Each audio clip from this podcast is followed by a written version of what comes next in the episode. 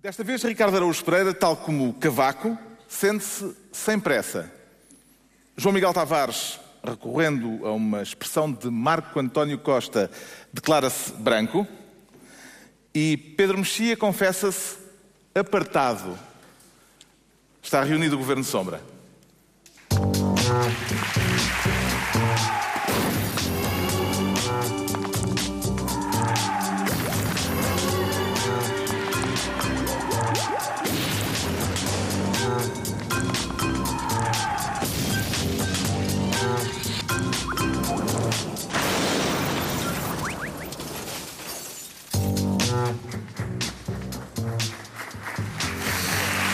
Viva, desta vez a partir de Braga, com o Teatro Círculo cheio, sejam bem-vindos a mais uma emissão do Governo Sombra, desta vez uma emissão especial para um Governo Sombra descentralizado.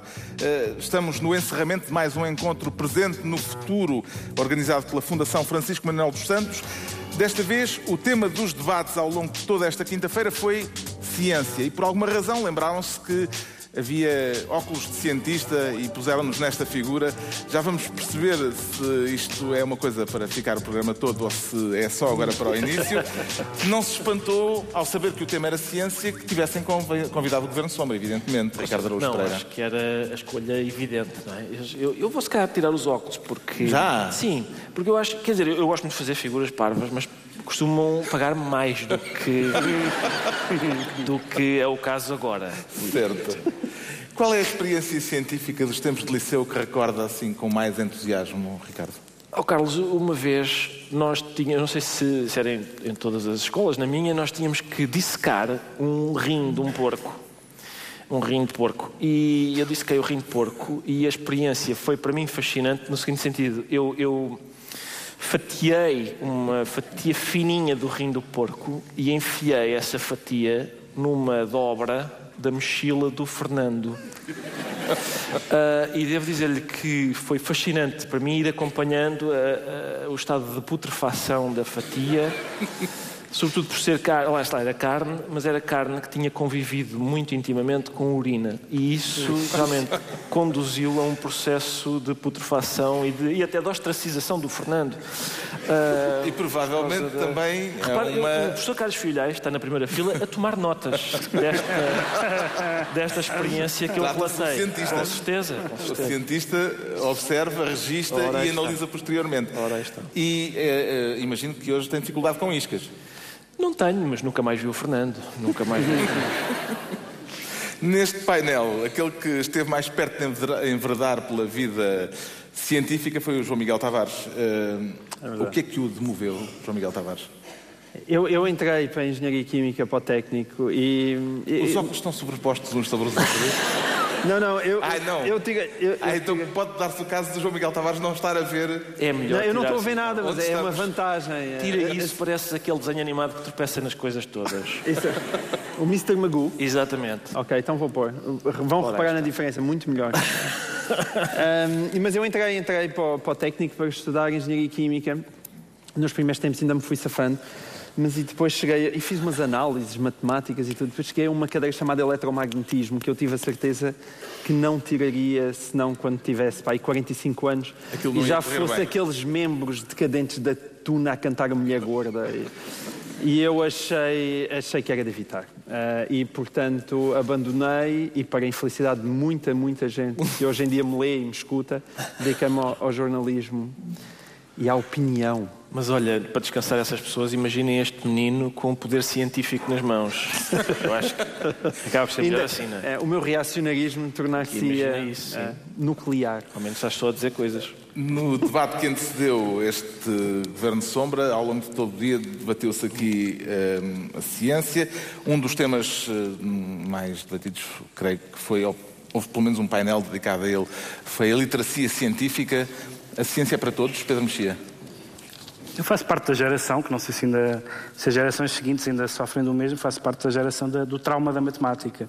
Praticamente todas as pessoas eh, que eu conhecia ehm, uh, tinham, até uns, que, como era o meu caso, ou até alunos muito melhores do que eu, que eram alunos bons a tudo menos a matemática. Portanto, houve essa, essa questão da matemática, o que é uma, para mim serviu-me como uma espécie de, de, de cláusula de humildade eterna, porque sempre que eu acho que faço uma coisa uh, que me parece relativamente inteligente, lembro-me que chumbei a matemática. Não, chumbei, não cheguei a chumbar a matemática, mas tinha mais notas a matemática e eu penso sempre que uma pessoa que chumba a matemática ou que tem mais notas a matemática não é verdadeiramente inteligente. Portanto, isso serviu-me. Mas mas há também uma coisa que é o facto de eu, o que eu leio de ciência é muito curioso, que eu não, raramente leio ciência que eu que me ilumine verdadeiramente, ou seja, eu leio coisas sobre ciência que me fascinam, mas que eu não percebo, tipo a teoria das cordas, que eu acho fascinante, mas não faço a mínima, não sou capaz de explicar o que é a ninguém. Mas já tentei outro dia, uma criança perguntou-me como é que funcionava uma lâmpada e eu. Quer dizer, não, sei, eu sei, se não me perguntarem. Mas, quando me perguntam. É como aquela, aquela frase do Santo Agostinho do sobre Santo o Agostinho, tempo. Justamente. Mas sabes que é dizeres: olha, ao pequenino, olha aqui um iPad, vai brincar. Ou então, cuidado, não tomes banho na barragem. Claro. Mas sabes que isto é verdade, eu senti a mesma coisa, porque hum, as pessoas que fazem letras não é, gostam imenso de dizer: atenção, isto são áreas completamente diferentes, isto não tem nada a ver com matemática, é muito difícil comparar uma coisa com a outra. E, do modo geral, geral, eu aí digo sempre, ah, não, não, não, não tem comparação. Não, Tirar não. um curso científico é muito mais difícil do que ciências da comunicação. Tenho de Lamento dizer. Tenho de intervir porque eu escrevi no outro dia sobre isto, sobre os... Não os... concordas comigo? Não. É, pá, como é que isso vai acontecer? Os alunos de ciências dizem sempre isso, ah, letras são tretas, para já nem sequer rima muito bem. É... Vê-se logo que foi um aluno de ciências a inventar este verso. É uma rima atuante só, não? Mas. Atenção, acho que as letras estão em maioria. As letras as letras estão em maioria. Obrigado, obrigado. Mas também há cientistas e eles são tramados para a pancada. Uh, vamos ter cuidado ao sair. Mas o que é que sucede? Vamos ver. É que normalmente, porque é que as, as pessoas dizem, ah, as pessoas de ciências dizem, ah, letras são tretas, porque uma pessoa olha para um poema e diz umas balelas e passa, e eu não, as contas têm que bater tudo certinho, os números são. Ah, é, então porque é que ainda ninguém percebeu quem é que ganhou as eleições? ah, pois, exatamente, aqueles são números. Quem é que ganhou? O Passos diz, não, eu tive mais, e o Costa, não, eu é que tive mais. E são números, pá, são números. Mas há, mas há uma razão para letras serem tretas. Há um, há um romancista americano, uh, eternamente nobilizável, o Philip Roth, que diz que nunca ouviu num avião alguém perguntar-se e dizer há algum romancista a bordo? uh, e quando há um médico é útil, mas ninguém pede pelos romancistas. Bom, está visto que o debate, o colóquio que durante todo o dia aqui aconteceu sobre ciência sai muito enriquecido com a presença do Governo Sombra e agora talvez eu também tire isto para não ficar neste papel. Agora, com o habitual grau de cientificidade, vamos mergulhar nos temas do momento. E o Ricardo Araújo Pereira indigita-se como Ministro da Abominação e do Vício. Qual dessas duas atividades é que pratica com mais entusiasmo? A abominação ou o vício, Ricardo gosto muito das duas, gosto muito das duas, e abominação e vício são termos que eu fui buscar ao comunicado através do qual uh, o Estado Islâmico reivindicou os atentados. E, e por isso eu, eu Lá está, eu, eu gosto imenso de. Eu estou do lado da abominação e do vício. Uhum. Uh, eles dizem que escolheram, escolheram Paris porque, porque é a capital. É classificada da... como a capital da abominação e da perversão. E da perversão, sim. Mas isto. Há mas... gente que verteu do árabe de várias maneiras. As traduções vão variando. Aquilo, porque aquilo são assim uns rabiscos, não é? É natural que as pessoas não consigam traduzir como deve ser. Espero não estar a contribuir para o choque de civilização. Sim, um bocadinho, ligeiramente. Ligeiramente. Era, era, está tudo tão calmo e vem um Palermo ao teatro de circo e, e, e os gajos lá do, do Estado Islâmico dizem: O quê? Rabiscos, o que a gente escreve? Bom. Mas. Não te admite. O meu ponto é. Não admite, exatamente. Diz Abdel do Labal. Mas. Uh, o que é que eu queria dizer com isso? Queria, queria o seguinte: eu sempre achei abominável, isso sim, abominável no sentido. Ah, porque o, comunicado diz isso, diz que Paris foi escolhida porque é a capital da abominação e do vício. O Bataclan foi escolhido porque estavam lá centenas de pagãos a ouvir músicas uh, do demónio. São coisas dessas, são coisas dessas. E aquilo, aquilo que eu sempre achei verdadeiramente chocante foi, aliás, eu fiz essa resenha esta semana, quando o Salman Rushdie foi condenado à morte por escrever um livro nós, eu vou dizer nós, atenção, eu vou dizer nós, quando eu disser nós, é a Europa e os Estados Unidos. E quando eu disser eles, são os assassinos, são os fundamentalistas islâmicos, está bem? É só para fazer a legenda.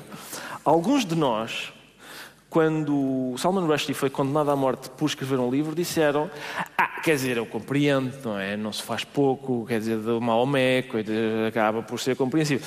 Quando, e assim sucessivamente. Quando foram os, os cartoons dinamarqueses, uh, houve, há quem tenha dito: Pô, bom, quer dizer, não há necessidade de estar a provocar. Quando foi o Charlie Hebdo, as pessoas disseram: Ah, quer dizer, eles também estavam a pedi-las. E quem disse isto foram pessoas de esquerda, pessoas de direita o Freitas do Amaral, não sei bem o que é. Todos, toda a gente, foi toda a gente, atenção, toda a gente andou a dizer basicamente o seguinte: é pá, eles são assassinos e têm uma sensibilidade muito suscetível. Cuidado com isso, cuidado com isso. Não escrevam livros com tanta força. É pá, não desenhem dessa maneira. Cuidado com os desenhos. Sei que os, os assassinos melindram-se com os, os bonecos. E, pá, e neste momento, desta vez, ninguém disse: Ah, Aquela gente que estava em Paris também estava a pedi-las. Mas eu acho que as mesmas pessoas deviam dizer. Porque, de facto, para os assassinos, para eles, aquilo que aquelas pessoas estavam a fazer é tão grave como o Rushdie escrever um livro e, as pessoas do Charlie Hebdo desenharem. Aquelas pessoas estavam basicamente a viver em liberdade. Eram homens e mulheres iguais uns aos outros, coisa que eles abominam. Provavelmente alguns estavam a beber álcool, se calhar até uma bifana, não pode ser também. Uh, epá, era isso, era, se calhar alguns até dormem com pessoas do mesmo sexo. Uh, e, portanto, faz-me falta ouvir outra vez as pessoas que disseram, pois, é pá, cuidado com isso dos livros, pois, cuidado com isso dos desenhos, dizerem agora, é pá, cuidado agora com isso de respirar, porque basicamente é isso que está em causa. Eles estão contra a maneira como a gente respira, a maneira como a gente vive, é isso, é basicamente para nós escrever um livro é basicamente é normal, é normal escrever um livro. É? A gente e, e, é, e, é, contra isso que eles estão. Aliás, Epá, é deixa-me a minha oportunidade para te bater as palmas. é muito raro, é muito raro até pela raridade desta ocasião. O comunicado só, do Estado só Islâmico... Uma nota, só uma nota. Sim. Isto nunca aconteceu ao contrário. O João Miguel é um pateta. Cuidado com este menino, com as coisas que ele vai dizer sobre a política interna. Cuidado com isso. Mas estamos juntos, estamos juntos na aqui. política externa. Um beijinho. Ah. Isto é um grande momento. Obrigado. O comunicado do Estado Islâmico uh, termina com esta frase. Este ataque é apenas o começo de uma tempestade e um aviso para aqueles de vós querem aprender a lição. Que lição é que eles querem que nós aprendamos, Pedro Mexia? Eu acho que a lição que nós temos a aprender é a lição, são as lições que decorrem dos atos praticados. Francamente, as notas de intenções, eu leio um bocadinho comunicados de, de organizações terroristas, um bocadinho como lembram-se que as, os adultos no Charlie Brown falam, nunca, nunca dizem nada. Um trombone. Uh, pronto. E, uh, Quer dizer, uh, ouvir pessoas a perorar sobre o vício e a abominação e as pessoas que estão na. na, na não, interessa, não, não, interessa tirar nenhuma lição das justificações. Uma das experiências interessantes foi, foi ler, por exemplo, textos sobre o terrorismo que houve na Europa nos anos 60, sobretudo 70, das Bader-Meinhof, etc. E algumas daquelas pessoas eram extremamente inteligentes e escreviam textos extremamente bem argumentados, mas depois matavam pessoas e às vezes indiscriminadamente. Portanto, não me interessa. Mina, mina não, um bocadinho a qualidade dos argumentos. Exatamente. Não, é? não, não, me interessa as lições, interessa-me que eles mataram pessoas, que é esse ponto que o Ricardo disse. Eu acho que é muito importante, porque até agora as pessoas, em muitos dos atentados e em muitas das circunstâncias, podem dizer isto não é connosco, isto é com aquelas pessoas que uh, apoiaram uma determinada política externa, isto é com aquelas pessoas que se meteram com a religião. Estas pessoas é o, é o quê? Que, que, que isto é, é uma retaliação porquê? Por nada, por, por aquilo que o Ricardo disse, por estarem num bar, por estarem num concerto, por estarem a sair à noite. E, portanto, acho que neste momento se aplica aquela velha história daquele poema, sempre muito citado nas, nas circunstâncias, que é quando, quando eles vieram por causa da, dos judeus, do, dos judeus não, não, é, não era vieram, comigo. Primeiro vieram pela liberdade de expressão. Exatamente. E, e eu, como não a uso muito. eu, como, exatamente. Tudo bem. E, e agora, pronto, mas agora ninguém se pode sentir fora disso. Eu acho que a lição verdadeiramente é essa. Não é o que eles escrevem, não, não me interessa nada o que eles escrevem. Tal e mais, é, basicamente, é óbvio que eu sei, eu sei que o meu estilo de vida chocaria, não, desagradaria profundamente a pessoas do século XII. Não é? E só não desagrada mais porque eu às vezes não tenho devagar para tanta devassidão. Até gostava. Mas eu sei que desagrada a pessoas que viveram no século XII, mas é para mim absurdo estar a viver ao gosto das pessoas do século XII. Não me interessa se elas vivem no século XII agora. Não, não me interessa, o problema é deles. Uh, isto, como aconteceu em atentados anteriores, uh, foi um atentado, pelo que sabemos até agora, cometido em grande parte por uh, muçulmanos europeus radicalizados. Alguns foram treinar-se na Síria, mas a, maioria, a maioria são belgas e franceses, pelo que se sabe até agora. Como é que entende esta, esta situação? João Miguel Tavares. Houve imensas falhas, eu acho que houve imensas falhas. A, a, paixão multiculturalista, por exemplo, que eu acho que é algo muito positivo uh, nas sociedades europeias, esta abertura que nós temos aos outros e deixar as outras pessoas que viessem para o Ocidente e ainda assim manterem as suas crenças e os seus estilos de vida. Isso é um, é um sentimento extremamente positivo e acho que nós não o devemos perder. Aliás, muita gente de repente olha para os refugiados da Síria e porque foi encontrado um passaporte que ninguém percebe de onde veio, de repente há fantasmas outra vez no ar. Eu acho que é evidente que aquelas pessoas devem continuar a ser ajudadas. Esse, esse critério tem que continuar a existir. E mais uma vez eu fico muito feliz porque acho que as reações que se têm ouvido em França têm sido reações muito ponderadas, mesmo de, das próprias pessoas que sofreram com aquilo, de gente que viu os seus familiares morrerem ali. Isso mesmo é, Sarkozy a é muito ponderado a pena de morte para os kamikaze? Sim, pronto, ok. Ponderados, a gente nos ponderados retiramos Sarkozy. Pena de morte para os kamikaze é um pouco redundante, diria é. eu, não é? Não, não, não é só a questão de ser redundante, é, é a questão de ser trabalhoso, porque tens de fazer o puzzle, primeiro é? fazer o puzzle e depois dizer, agora Abdullah é que vais ver como agora é que elas é que mordem. Agora. Como diz o comunicado do Estado Islâmico, eh, eh, foi um grupo que se divorciou da vida. Exato são assim que eles se Há explicações científicas explicam. também pelo facto disto envolver a juventude e aquela juventude. É uma coisa curiosa, se nós repararmos bem, eh, nunca há bombistas suicidas de 50 anos. Uh, não, não, não, sei se algum. Como, a esperança de vida deles é curta, não é? a esperança de vida é muito curta. Mas isto, isto prometer matar um tipo que é kamikaze é, mesmo, é uma das coisas que me, por exemplo, que eu tenho. Eu sou ateu, não é? Mas às vezes, na, enfim, para um católico, por exemplo, um, um, um tipo que é incendiário, não é? Que pega fogo a florestas. Vai para o inferno, não faz sentido, não é? Não faz sentido. Ele, é o que ele quer. É o que ele quer. Ele pensa, é pá, isto é bonito, sim senhor.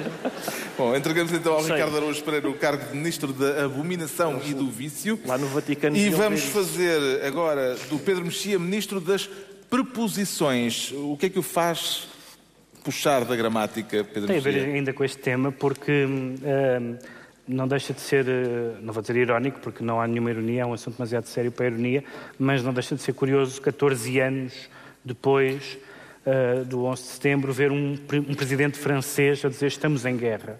É? Um, a França, em alguns aspectos bem, em outros aspectos mal, recusou muito a ideia de guerra em relação ao 11 de setembro, e de facto a guerra que se seguiu ao 11 de setembro foi uma guerra que foi feita não contra os, os uh, enfim, uh, os perpetradores do, do, crime e, portanto, desse ponto de vista, sabemos os problemas todos que, se, que aconteceram na guerra do, do, Afeganistão e do Iraque. Mas, mas uh, ao mesmo tempo, embora a reação forte seja compreensível e até, uh, num certo sentido, inevitável, não deixa de ser uma palavra pouco útil, porque hoje em dia Uh, durante séculos nós vivemos com uma definição de guerra que era uma guerra entre Estados. Hoje em dia a palavra guerra uh, é, mistura situações de guerra, de guerrilha, de terrorismo, de, de, países com, de organizações com apoios de Estados ou com apoios de fações dentro de Estados ou com apoios de, de territórios que se partilham por vários Estados, como é o caso do ISIS, e portanto é uma, é uma, é uma palavra que num certo sentido, é reconfortante, porque as pessoas acham que é preciso responder com força, e, portanto, a palavra guerra é a palavra tradicional, mas é uma. É uma nós estamos uh, na guerra, estamos numa guerra uh, que é uma guerra, do, não uma guerra do Ocidente contra o Islão ou vice-versa, mas uma guerra do, do jihadismo contra, contra as liberdades ocidentais. Isso, isso dizer o contrário é, é é, é, fugir, a, é fugir à verdade. E, ao mesmo tempo, a questão das palavras uh, uh, conta muito, porque é, é, é a primeira guerra, talvez uma das primeiras guerras, que nós nem sabemos dependendo dos jornais que lemos, dependendo dos países desses jornais, não sabemos como chamar o adversário. ISIS, Estado Islâmico, Daesh, Uh, toda, todos, toda, todos os nomes do inimigo, digamos assim, tem uma história. É tem uma... também tem mil, mil nomes. Pronto, é? tem mil nomes. Mas quer dizer, é, de tal forma isto não tem a ver com uma guerra em que um adversário é a Rússia, a Alemanha, aqueles, os, os Estados. Uh, mesmo a Al-Qaeda tinha um nome, não é? Uh, mas mesmo na Al-Qaeda havia pessoas que diziam Al-Qaeda. Sim, diziam Al-Qaeda também. Sim, é o IKEA ou IKEA. É, é mal tipo comparado. IKEA, Mal comparado. Sim, é a mesma acho que vamos ter uma carta não, não vamos, peço da Embaixada Sueca. Exatamente. Mas, uh, mas, E é uh, o ou a. Mas nem sabia. Exatamente. É, É a IKEA ou o IKEA? Não, é a IKEA. Eu às vezes estou às compras e estou a pensar, mas onde é que eu estou? Quem é que eles... Qual é o género deste estabelecimento comercial? A, a. Ficas a ver que é a. Podemos, É a? podemos voltar ao terrorismo? Ah, desculpa. Nunca tinha dito esta frase. Não, mas é que é uma.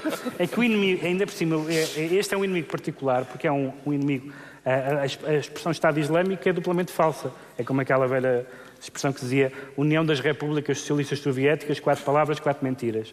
E, a- e não é Estado, não é um Estado, e islâmico é abusivo. Se uma pessoa matar alguém e dizer que foi, foi o nome de Jesus Cristo, também é abusivo. E já aconteceu algumas vezes na aconteceu algumas história, vezes. já aconteceu duas ou três Algumas vezes. Mas, ah, mas ah, portanto, é uma, ah, percebe-se a reação da França, ah, do presidente francês, mas continuamos muito traumatizados pela guerra que correu mal e pelo este novo tipo de guerra que não nos é mais, era mais fácil ah, unir as pessoas nas guerras convencionais, em que o inimigo era claro e estava num sítio. Parece-lhe João Miguel Tavares. nostálgico de guerras antigas? Não, não, estou, não estou nostálgico de guerras antigas, mas Embora desta vez, Isto já foi menos caso complexo. em foi particular, menos, Já foi já menos foi menos complexo. complexo. mas apesar de tudo, neste caso em particular, houve uma reação mais homogénea Sim. do que vimos até hoje. Parece-lhe que François Hollande, quando fez aquela declaração imediata dizendo que estamos em guerra, teve consciência de que estava a citar George W. Bush no pós-11 de setembro? Isso não faço ideia, mas tendo em conta que, que o Hollande me parece um bocado pateta, não me espanta. Ahm, Tem Não, uma não foto nos quase igual dele ouvir a notícia, que também correu aí na net. mas ah, eu só queria acrescentar uma coisa em, em relação ao que disse o Pedro Mexia, ahm, que é, para mim, o que faz toda a diferença mesmo, e, e eu sou daqueles que entende que tem que se ver de que forma, mas acha que não é possível ahm, deixar, o Ocidente não pode deixar que o ISIS, o Daesh, o Estado Islâmico, o que for, tenha um território físico.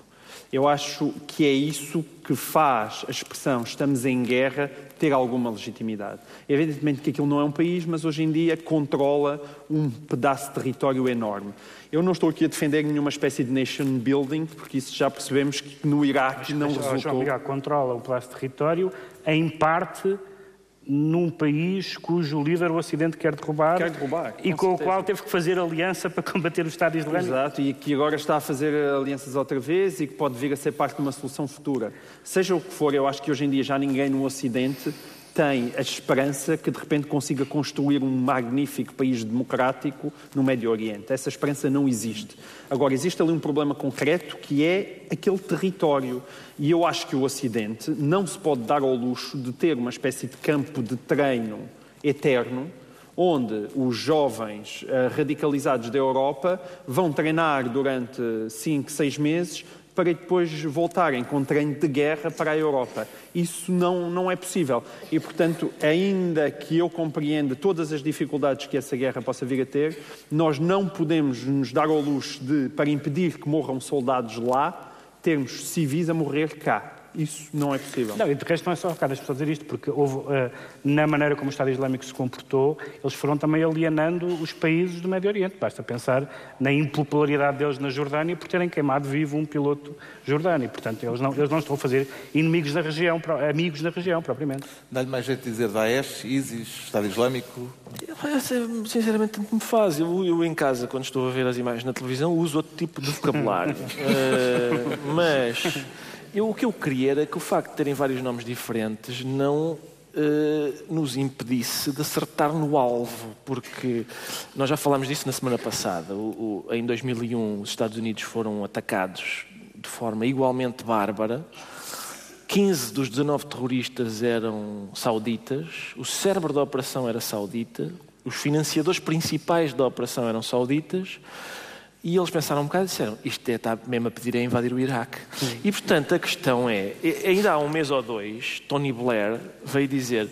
É capaz de não ter sido das melhores ideias que eu tive, de facto. Eh, aliás, na altura, quando quando os jornalistas perguntaram a George Bush, já isto já em, sei lá, 2004 ou 2005, olha, desculpe, afinal não havia armas de destruição maciça. George Bush disse, estou tão desapontado como vocês. Tá? Disse, disse, exatamente isto. Fiquei, fiquei muito surpreendido também. É pena, é pena a informação ser errada. Mas desta vez, a gente, espero eu, que se saiba, não é só, não é só como diz o João Miguel, onde é que a gente há de ir a confrontar estes assassinos, porque estão lá num, num sítio físico do terreno. É também saber porque, como é que eles conseguem ter dinheiro, porque se calhar a Turquia compra petróleo aos terroristas que é mais barato Uh, e eles ganham dinheiro com isso. Se calhar a Arábia Saudita continua a fazer o seu jogo duplo de ah, meu Deus, que desagradáveis estes bandidos. Toma, toma lá mais uns milhões para ires fazer. E a última, e a última paradoxo é que na nossa luta pela liberdade precisamos da ajuda da Rússia. Exato, que também é outro paradoxo. Eu acho que o moderador é quer cheia, ter com os cheia de paradoxos. Nós não concordemos. Ah, é, é vamos, vamos, vamos discordar, não é? Vamos pôr discordância nisto, está a ficar muito uh, consensual. O Pedro Mexia fica então ministro das proposições, quanto ao João Miguel Tavares vai ser desta vez ministro do entra e sai. Está consciente do potencial que há numa pasta com esta designação? Não, com a idade que eu tenho, apesar de tudo, já tenho alguma consciência do potencial do entra e sai. Uh, já cheguei lá, já cheguei Isto lá. não contém nenhuma alusão Aliás, ao tamanho da banana da madeira. Não. A banana. A questão da idade pode estar é a deixar, a deixar a não, perder de vista esse. Ainda não, ok? Tens visto aqueles anúncios do FUT? tenho visto e tenho, tenho apreciado. Tomar nota. E devo-te dizer, devo dizer que é preciso ser muito macho para aceitar fazer Com aquilo. Com certeza que é. O FUT é o maior. Sem o FUT é o maior. Não é o maior. Vamos lá então ser sérios. Uh, quero falar das presidenciais. E oh. da banana da Madeira, a tal que a, a banana da Madeira teve graça, porque o, o, o atenção, o Presidente da República disse: Eu acho que a vossa banana já está maior. E ele, ele ao, que, ao que lhe responderam: Não está maior, não, mas está mais saborosa. uh, não é o tamanho que conta. Não fui eu que disse. Isto, isto mais uma vez, é uma, não, uma não, citação estás a citar, textual. Estás a ser rigoroso. Muito bem. Bom, Presidenciais. Mas isto aqui é para falar de Marcelo Rebelo de Sousa. Entra e sai. É, Quer falar da alegada insatisfação à direita não. com a candidatura de Marcelo Rebelo de Sousa? Sim, mas como nós vivemos tempos muito originais, as reações a isto parecem-me completamente estapafúrdias, porque basicamente a, a, direita está a dizer aos dois senhores que já disseram... Já saíram? Que já saíram de campo, não é? Que foi Rio Rio e Pedro Santana Lopes, já disseram que não iriam concorrer contra Marcelo Rebelo de Sousa. Agora a direita diz, pá, não, entrem outra vez em jogo. Um, e isto parece-me altamente estapafúrdio, por, acho que, duas más razões. Em primeiro lugar, porque isto é fruto, mais uma vez, do momento e da radicalização do momento. Eu acho que a radicalização do momento é inevitável, mas ela não deve ser extremada nas presidenciais. Não deve ser extremada nas presidenciais. Nós não ganhamos nada, mas nada mesmo, em ter, de repente, um primeiro, um Presidente da República eleito que venha já atrás de si com a ganga ideológica da esquerda versus direita. Quer dizer, ainda que nós não tínhamos de estar eternamente a repetir o presidente de todos os portugueses, como gostava muito de dizer Mário Soares, quer dizer, não precisa de ser o presidente de todos os portugueses, mas quer dizer, convém não, não, não traçar de repente uma paliçada de um lado e uma paliçada do outro, e Marcelo Rebelo de Sousa, que é o favorito, grande favorito destas eleições, ser obrigado a escolher em qual dos, por qual dos lados tem necessariamente de saltar. A segunda má razão? A segunda má razão, embora eu seja um homem dado a muitas transparências, atenção, eh, embora eu seja dado a muitas transparências, eu acho que apesar de tudo existe algum limite. Não acho, neste momento, que se deva pedir a Marcelo Rebelo de Sousa, por razões óbvias, que ele diga o que é que, se, o que, é que faria se estivesse na posição de Cavaco Silva.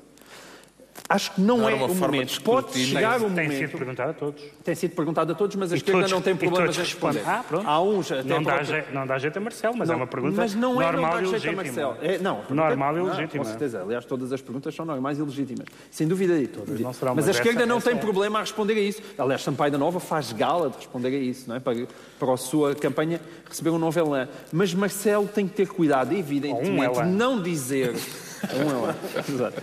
Uh, Marcelo tem que ter cuidado de não dizer realmente nada neste momento que de facto possa prejudicá-lo. Não é prejudicar a sua candidatura, é prejudicar o exercício do cargo de Presidente da República quando chegar lá em fevereiro. E, portanto, isto é um assunto sensível. E, neste caso, por estranho que pareça, eu estou com o Marcelo. Quem é que gostava de ver candidatar-se à direita, Ricardo Araújo Pereira? Para além de Marcelo, claro. Uh, Rui Rio ou Santana Lopes? Eu ou não eu, sabe, não responde. Eu sei que era eu, mas não vale a pena. Era João Miguel Tavares, sim, isso era. Isso era, mas quer dizer, eu acho que o que estas eleições presidenciais precisam de facto é de mais um ou dois candidatos. Uh, acho, tô, só há 17? Só há uns 17, sim. Como só há 17, eu acho que uh, o leque de escolha ainda é muito reduzido. Eu acho que isso. O João mas Miguel... é verdade que estes 17, 16 são à esquerda. É, são, são todos. Há ali uns que não se sabe bem o que são.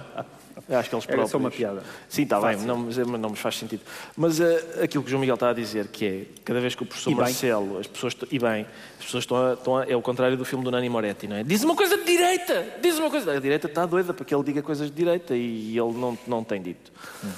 Porque ele, em princípio, lá está, em princípio ele tem o eleitorado da direita com ele e, e, e assim conquista votos ao centro. É, faz sentido. Agora, se de facto o Rio e o, e o Santana estão, só, estão a ver para que lado é que o Marcelo se vira para, para, para reatarem a sua proto-candidatura, é preciso dizer-lhes que isto, as eleições são já são, é no fim de janeiro, está, está marcado, não é? 24. E por isso e é preciso recolher 7.500 assinaturas, por isso decidem de uma vez por todas, porque têm muito que recolher. A direita está a precisar de um candidato, eh, Pedro Mexia. Quer dizer, do ponto de vista, depende do que, do que se estiver a, tu pensar. desta vez defendes mais transparência do que eu, não é? Não, não é transparência. Perguntar a alguém que se candidata a um cargo. Eu não o... estou a falar da pergunta, estou a falar da resposta. Essa foi muito sofisticada. Não, perguntar o que é que ele faria nesta situação Sim. é normalíssimo. Pronto. Que Marcelo não queira dizer o que fazia exatamente Marce... nesta situação no, mas Marcelo, se estivesse no papel de Cavaco. Mas Marcelo não quer dizer nada. Marcelo, claro. Marcelo, Marcelo quer é entrar numa máquina do tempo e sair no dia 24 de janeiro. Bem, que ganha, isto continuar assim, que ganha, que ganha com a maioria absoluta. Agora, é isso não vai acontecer. Ele, é vai sempre... ter, ele vai ter que dizer coisas. Ó oh, João Miguel, é assim, tu sabes há isso. Dois, é... há, dois, há três meses, em que, dois meses e tal, em que ele vai ter que dizer coisas coisas. É sempre Cavaco, muito mais ele, difícil. Continuar ele, detesta, ele detesta ter que dizer coisas, claro. porque cada vez que disser coisas perde voto. É sempre muito mais Como difícil todas as pessoas pessoa... dizem coisas. Claro. Mas, mas é preciso que ele diga... Uma pessoa ser eleita Nós não podemos, não a podemos, falar, não é podemos eleger alguém... Bem, ele disse tantas como... coisas durante tantos anos... Nós não podemos bem. eleger alguém com base apenas na sua personalidade ou no esforço que, é que ele diz, a retribuição do, do que o país fez por ele. Ele, não, ele, tem que ser também apresentado não como um, um, candidato de facção, mas como um programa político, não é? Não é simplesmente estou aqui, chamo-me Marcelo Rebelo de Sousa, votem em mim. Isso não é nada, é pouco. Agora, é provável que a direita seja pragmática e que vote nele seja o que for que ele diga ou faça. Isso é provável que aconteça. Agora, não é, não é, não é uma... Não vão ser dois meses fáceis para não o candidato. Não vão ser dois meses fáceis. Atribuímos assim ao João Miguel Tavares o cargo de Ministro do Entra e Sai e estão entregues as pastas ministeriais por esta semana, nesta reunião especial do Governo Sombra, desta vez a partir de Braga, no encerramento do encontro presente no futuro organizado pela Fundação Francisco Manuel dos Santos e com uma plateia, ao que sei, repleta de alunos da licenciatura em Ciências da Comunicação da Universidade do Minho. Ah! Boa sorte. É pá, devias-me ter dado esta informação antes. Ciências da comunicação é a melhor coisa que há. Pronto. Contaria, tu. Agora vamos investigar porque é que o Ricardo Araújo Pereira se declara sem pressa. É uma evocação nostálgica de António José Seguro, Ricardo Araújo Pereira? Não, não é, mas é de outro, é de outro estadista. Foi ele que cunhou aquela Foi. frase. Qual é a pressa? Qual é a pressa? Qual é a pressa? Mas é quem está, de facto, a, a tomar ao pé da letra essa, digamos, ideologia é Cavaco Silva. Que... Parabéns para António José Seguro, que se mestrou. Mestrou, é verdade. 18 valores. E até ver com uma tese que foi ele próprio que escreveu. Não é? Até ver? Até ver. Uh, Consta que sim. Bem bom, bem bom. Olha, não... parabéns. Uh, mas... Cavaco, não Cavaco, o Cavaco, mas foi é no Isqueté, Cavaco, não foi em Sciences Po. Não, foi, não é em Sciences é Po. É o Isqueté. Na Sorbonne. O Isqueté é respeitado. Isqueté também é bom. Uh, mas, Como é que interpretou a declaração de Cavaco, lembrando que esteve cinco meses em gestão nos anos 80 do século passado? Sim, eu, eu tive, tive... Não querendo conduzir a resposta. Não, não, não. não, não está a conduzir. Eu ouvi essas declarações do Presidente Cavaco Silva e tive um, um pequeno arrepio, que foi, eu já aturo o Cavaco desde 1985. Estava a conversar há bocadinho com o Pedro Mexia no, aqui nos bastidores. Vocês não têm vida adulta sem cavaco. Eu tinha, não. eu tinha. O entre e sai foi todo conhecido pós cavaco. Epá, eu tinha 11 anos quando comecei a apanhar com o cavaco. Tenho 40, tenho 40, que idade é que eu tenho? tenho 41. Eu tenho 41.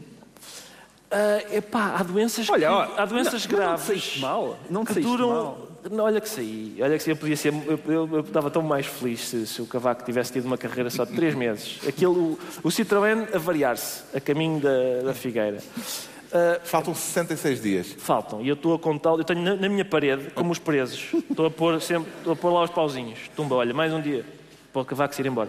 E o que é que acontece? O cavaco foi então para a Madeira, que é uma coisa que alguns estadistas fazem quando o país está em ebulição e momentaneamente sem governo. Vão para a Madeira. Já aconteceu no passado. Que faltava. Pedro, oh Pedro, estou. Mas uma referência à brilina. Estou, mas estou só, estou, estou só a registrar uma coincidência. Não, não, tu é que és maldoso. Estou muito magoado com, até com, com a tua interpretação abusiva das minhas palavras. Bom, mas então, costuma acontecer. E o cavalo. Estás a dizer que já houve um chefe de Estado. Já houve um teve- chefe de Estado. Já teve que ir para a Madeira. Num período conturbado em que estávamos sem governo, também foi para a Madeira. Só isso tem algum mal? Não, não nenhum. tem mal nenhum. Era outro Não. regime e tal, Era outro tirando regime, isso. Também foi no século isso. passado. Foi no século passado também, é tudo igual, Pedro. Ah, bom, Ah, o que é que acontece? O Cavaco, então, o Ca- Cavaco é o. pre- Atenção, vou só lembrar que Cavaco é o Presidente da República que aprovou orçamentos de Estado inconstitucionais com o argumento de que era preciso aprová-los porque havia pressa de os aprovar. E nós, neste momento, não, não é só. Tens os cofres cheios. Temos os cofres cheios, isso é ótimo, isso é excelente. Mas não, temos, não é só não termos orçamento, não temos governo que o faça. Ah, que é um ponto mas eu prévio. também me lembro. Há, há E o Cavaco está a apreciar bananas na Madeira. Certo. Mas espera aí, deixa-me recordar. Ajuda-me lá, Pedro Mexia. Não havia um dos membros deste ilustre painel que elogiou imenso ah, aquele país chamado Bélgica Certo. durante aqueles Teve longuíssimos meses meses sem que governo. esteve sem governo. Mais um ano. E Eu que elogiei. disse, ah, mas isto funciona, isto Ideal. afinal sem governo é que é bom. Mas atenção, eu. Não? Repara, eu- eu- estás a. Hã? pa- Parece uma incoerência, mas não é. Nunca. É raríssimo, é raríssimo Nunca. acontecer. Nem não pensar. É, não é, sabes? Porque o, o que eu dizia era o seguinte: a, a Bélgica, e era rigoroso nessa altura, a Bélgica, sem governo nenhum, está a ter um desempenho melhor do que nós com o Passos Coelho. E, portanto, era basicamente era humilhante. É, É humilhante. Isto, É humilhante a gente ir às cimeiras e o- a cadeira da Bélgica vazia e os belgas todos contentes. Está ótimo. Está Do que é que ótimo. o Presidente está à espera, Pedro Mexia? Há há uma parte que eu acho normal, a parte de ouvir eh, todo o mundo e mais alguém, Jorge Sampaio também já o fez, quando, quando foi a transição dos governos entre, entre eh, Durão e Santana. Não acho, não acho isso nada de especial, talvez pudesse ter adiado ou cancelado a ida à Madeira, mas estar, a- estar a ouvir muita gente, acho que é um momento, apesar de tudo, em que as regras do sistema, não foram as regras que mudaram, mas as práticas mudaram um bocadinho, há uma certa incerteza, isso não vejo problema nenhum em que ele demore algum tempo.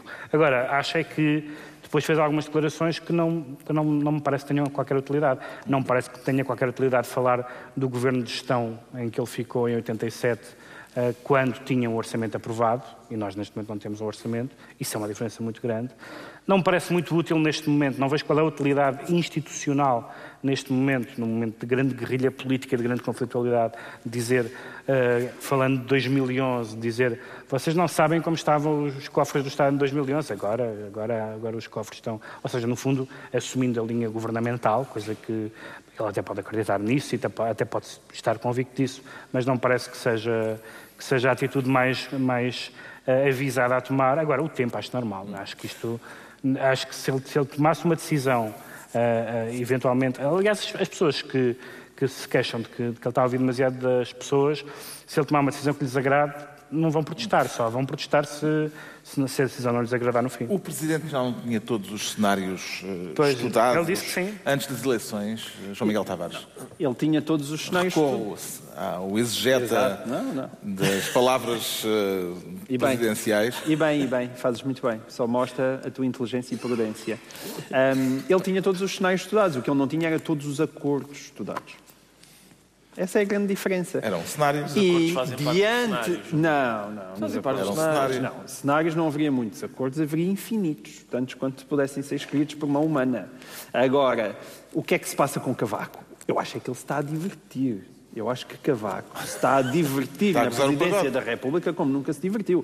De outra maneira, eu próprio reconheço, quer dizer, este, este passeio pela Há Madeira... estabelecimentos próprios para isso. Sim, mas esse Palácio de Belém não me parece o sítio mais Sim, adequado para uma com se certeza, quer dizer, divertir. a viagem à Madeira, os comentários sobre a banana, ou a, a diferença entre o dourado e a dourada, não sei se acompanharam, também houve reflexões sobre a diferença entre o dourado e a dourada, e ele disse, o dourado não é o macho da dourada.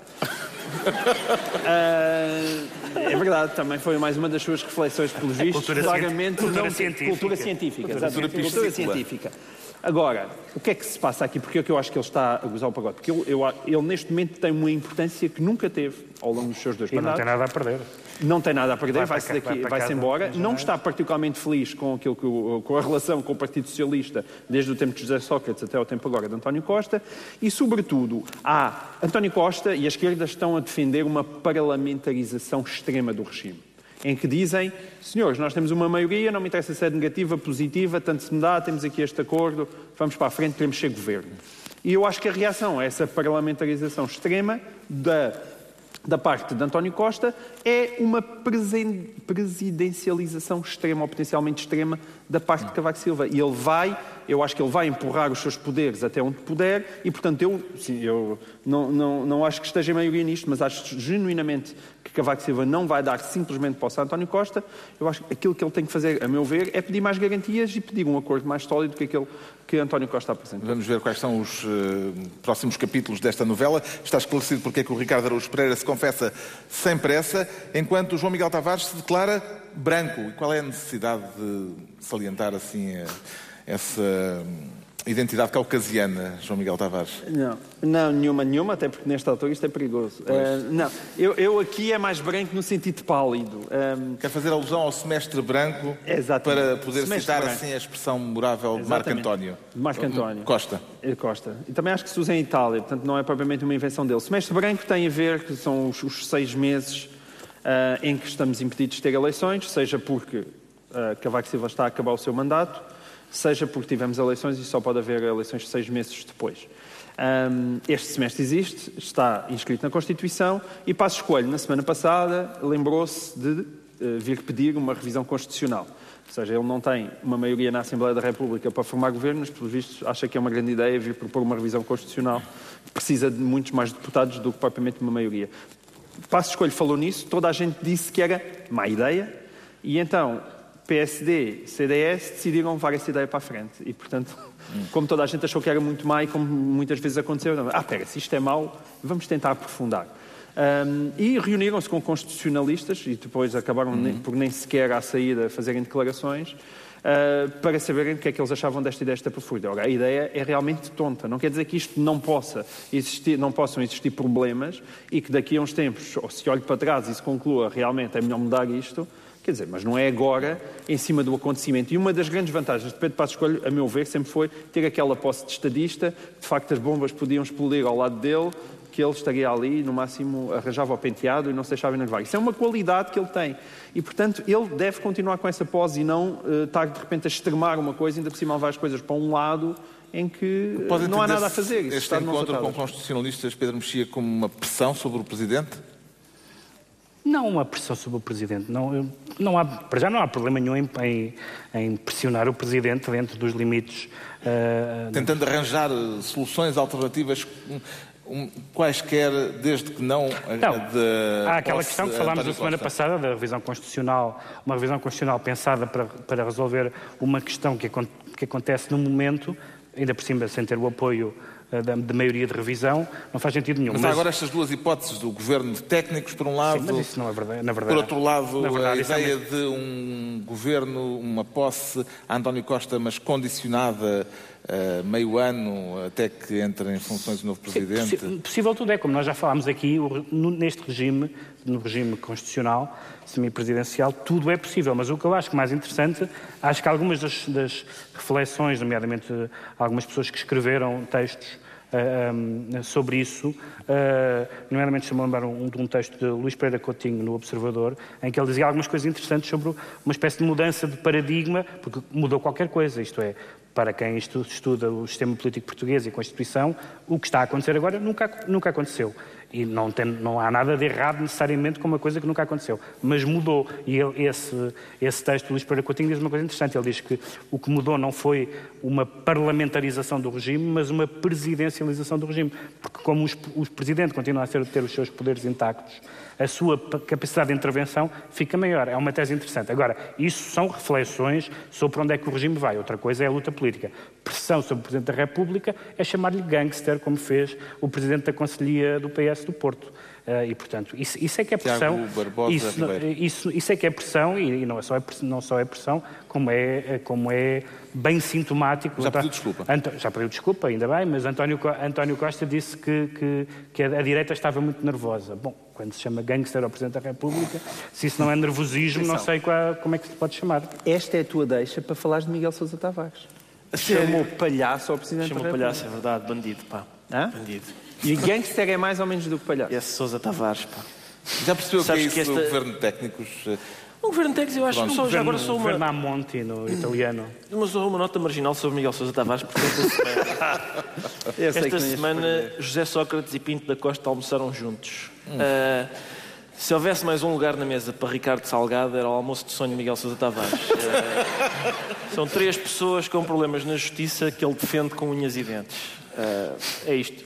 O governo de técnicos tem o ideia do que seja? técnicos acho mal. Eu acho que o governo devia ser para políticos. Os técnicos faziam a contabilidade. Eu acho que, devia, acho que é assim, não é? Porque uh, eu sei que há em Portugal... Um Estás grande... a menorizar a ciência, tens consciência disso? Não, não. Isto são técnicos da contabilidade, não é, não é gente da, não é da bioquímica. uh, eu, queria, eu, eu acho que há um preconceito em relação à política em Portugal. Cavaco Silva, que é o político que há mais tempo em atividade tem nojo da política, manifesta-se muitas vezes com esses políticos, sendo que é o político há mais tempo em atividade, acho eu, mais ou menos, em grandes cargos. Não interessa, é o Cavaco, é o Cavaco. E, e, e, portanto, eu, mas eu, eu, acho mal, acho que é, a política é para políticos, de facto. O, na, na, na, biografia, na, biografia, de Sá Carneiro, escrita pelo Miguel Pinheiro, ele conta que numa, numa reunião do, do Conselho de Ministros, há um ministro Sá Carneiro que diz eh, bem, eu não sou político, o Sá Carneiro diz, bem, então, se não é política é que está aqui a fazer no Conselho de Ministros. Com certeza. Saia. Bom, agora aos decretos. Estamos já sem tempo para o último tema que faltava. Ah, o Pedro Mexia decreta 5 milhões 540 mil 127. É o número do Totó do, não, da lotaria? Não, é. não é. Parece que há umas pressões por parte de pressões legítimas, por parte da, da Procuradora-Geral da, Procuradora da República para que o caso uh, Sócrates chegue a uma acusação e eles pediram um bocadinho mais de tempo, porque são só quatro, são só quatro procuradores e diz que ainda faltam algumas, entrevistar algumas, um, interrogar algumas testemunhas e proceder a algumas diligências e, e falta-lhes ler 5 milhões 540 mil 127 documentos. Ficheiros eletrónicos. Uh, ficheiros eletrónicos. Eu tenho para aí 30 mails em atraso e não sei como é que vou responder.